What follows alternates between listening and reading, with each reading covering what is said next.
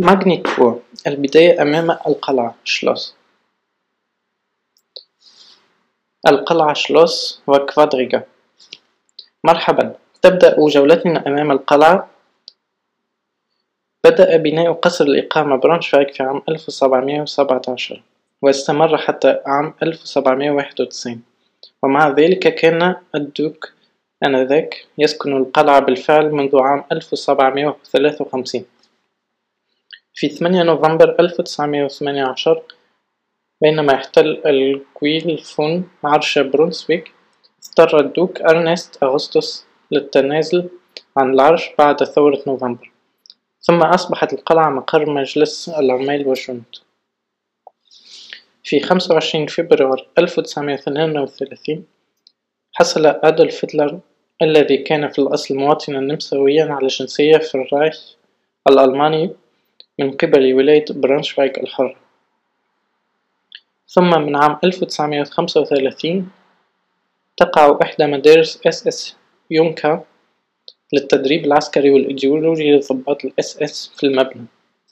خلال الحرب العالمية الثانية تضررت القلعة بشدة من عدة تفجيرات ثم هدمت في عام ألف وتسعمية وستين على الرغم من الإحتجاجات العديدة. في عام ألفين وسبعة فتحت القلعة شلوس أحكاد أبوابها في بنائها الجديد. وعيد بناء الواجهة الأمامية باستخدام الحجارة الأصلية بحيث لا يزال المبنى يشبه القصر السكني القديم من الأمام يوجد على سطح القلعة تمثال لامرأة على عربة يجريها أربع خيول وهي كفادريكا تم بناء النسخة الأولى بين عامي ألف وثمانمية وخمسة وخمسين وألف وثمانمية وثلاثة وستين كهدية لدوك فيلهلم لكنها تحطمت في حريق عام ألف وثمانمية وخمسة وستين وذابت في هذه العملية. تم الإنتهاء من النسخة الثانية من كفادريكا في عام ألف وثمانمية وثمانية وستين ونجت حتى من غارات القصف أثناء الحرب. بعد إنتهاء الحرب دمرها لصوص المعادن غير الحديدية. مع البناء الجديد للقصر تم تشييد الكفادريكا الحالي في عام ألفين وثمانية يوجد في ألمانيا ما مجموعه خمسة دوائر رباعية الزوايا أشهرها على الأرجحة عند بوابة براندنبورغ في برلين. يمكنك أيضا الاستمتاع بالمنظر الرباعي على زيغستور في ميونخن وسيمبر أوبر في دريسدن وألتا أوبر في فرانكفورت أم مين مع ارتفاع إجمالي يبلغ تسعة فاصل خمسة متر تعد قلعة برانشفايك كفادريكا إلى حد بعيد أكبر قلعة في كفادريكا محطتنا التالية هي هاوس يقع بالقرب من القلعة.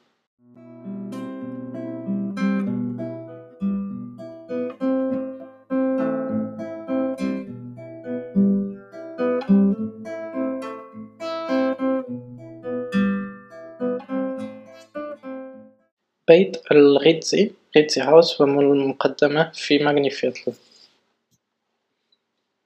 يطلق على أكثر المباني الملونة في برانشفايغ رسميا اسم هابي ريتزي هاوس ولكن يطلق عليها في الغالب ببساطة اسم ريتزي هاوس تم تصميمه في عام 1997 من قبل الفنان البوب الأمريكي جيمس ريتزي واكتمل في عام 2001 بواجهة مزينة بوجوه وقلوب وطيور سعيدة وزخارف أخرى. نحن الآن على حافة ماجني فيتل وهو أقدم حي في برانشفايغ يقام ماجني فيست هنا كل عام في عطلة نهاية الأسبوع الأولى في سبتمبر منذ عام 1974 يمكن أن أيضا الاستمتاع بالعديد من المباني التاريخية النصف الخشبية أثناء السير في الشوارع الضيقة والشوارع الصغيرة. بعد ذلك نعبر الشارع ونزور المنزل في أكا هوفتسفاير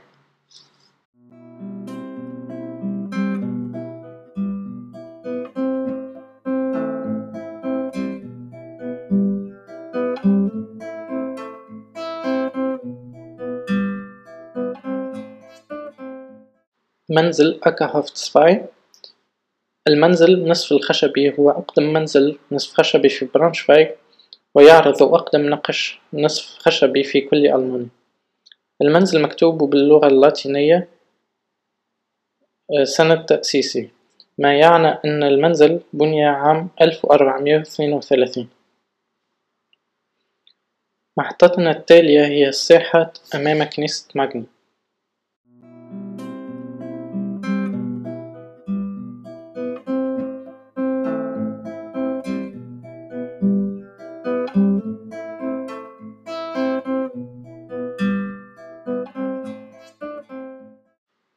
كنيسة ماجني والمقاهي والحانات والمطاعم.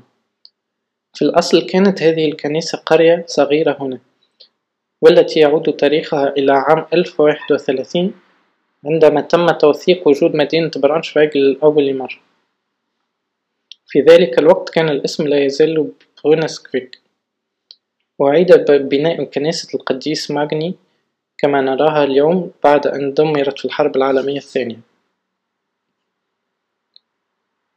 على الجانب الآخر من الساحة يمكنك رؤية العديد من المقاهي والحانات والمطاعم التي تحظى بشعبية خاصة بين الطلاب. بشكل عام تشتهر ماجني فيتل بمتجراتها وبوتيكاتها الصغيرة لذا فإن التسوق عبر النوافذ يستحق دائما العناء. نسير الآن على طول المحلات التجارية المختلفة إلى محطتنا التالية وهي متحف البلدية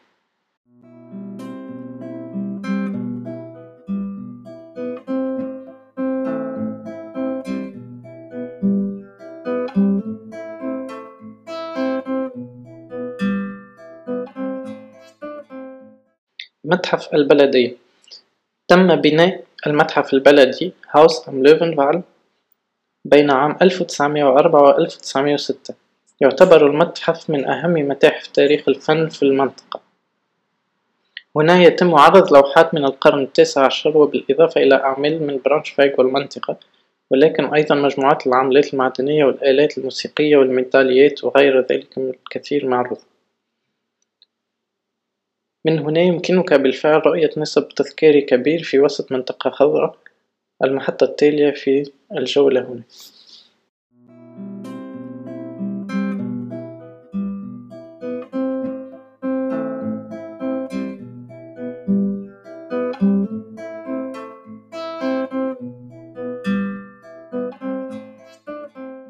لوفنفال نحن الآن في لوفنفال التي تشكلت بواسطة مسلة ارتفاعه اثنين وعشرين متر. تم بناؤها عام ألف وثمانمائة واثنين وثلاثين وهو نصب تذكاري للدوغة كارل فيلهلم فرديناند الذي مات في معركة ضد نابليون. هناك أربع أسود مصبوبة من البرونز على قاعدتها نسير الآن حوالي خمس دقائق إلى نقطة الجذب التالية في Sportplatz sieben.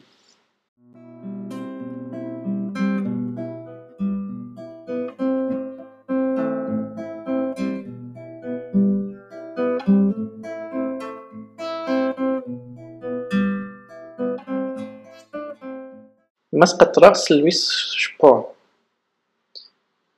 كما يوحي اسم الشارع شبور بلاتس يقع المنزل الذي ولد فيه الملحن لويس شبور حيث ولد في أبريل ألف وسبعمائة وأربعة وثمانين. أظهر موهبة موسيقية في سن مبكر وأصبح فيما بعد رائدا في أنواع الموسيقى الكلاسيكية والرومانسية.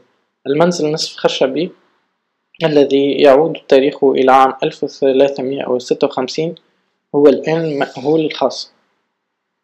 المحطة التالية هي ليسينغ بلاتس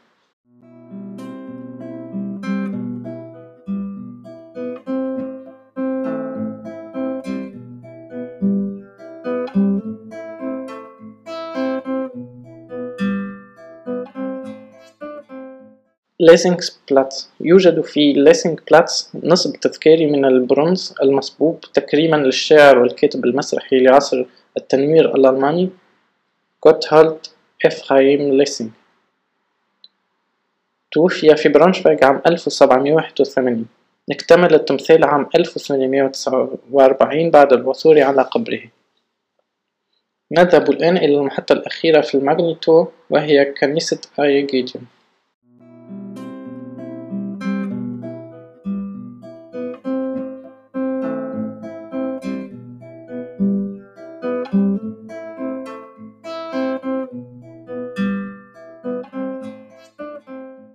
كنيسة أيجيديون أيجيديون كيرشة الكنيسة الكاثوليكية للقديس أيجيديون هي كنيسة قاعة قوطية من عام ألف ومائة وخمسة عشر.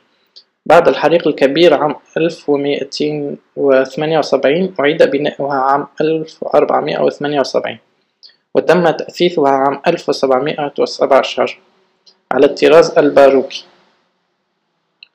يركز على موسيقى الكنيسة ثلاثة وعشرين مجموعة كورال من جوقات المبتدئين إلى جوقات الحفلات الموسيقية بإجمالي ثلاثمائة وخمسين مغنيا يشكلان طيفا واسعا ويؤدون بانتظام. لقد وصلنا الآن إلى نهاية جولتنا في ماغني. نأمل أن تكون قد استمتعت به وتعرفت على هذا الجزء من برانشفايغ بشكل أفضل قليلا. يمكنك أيضا المشاركة في الجولات الأخرى في التطبيق على سبيل المثال جولة المدينة التاريخية. نتمنى لكم وقتا ممتعا في برانشفايك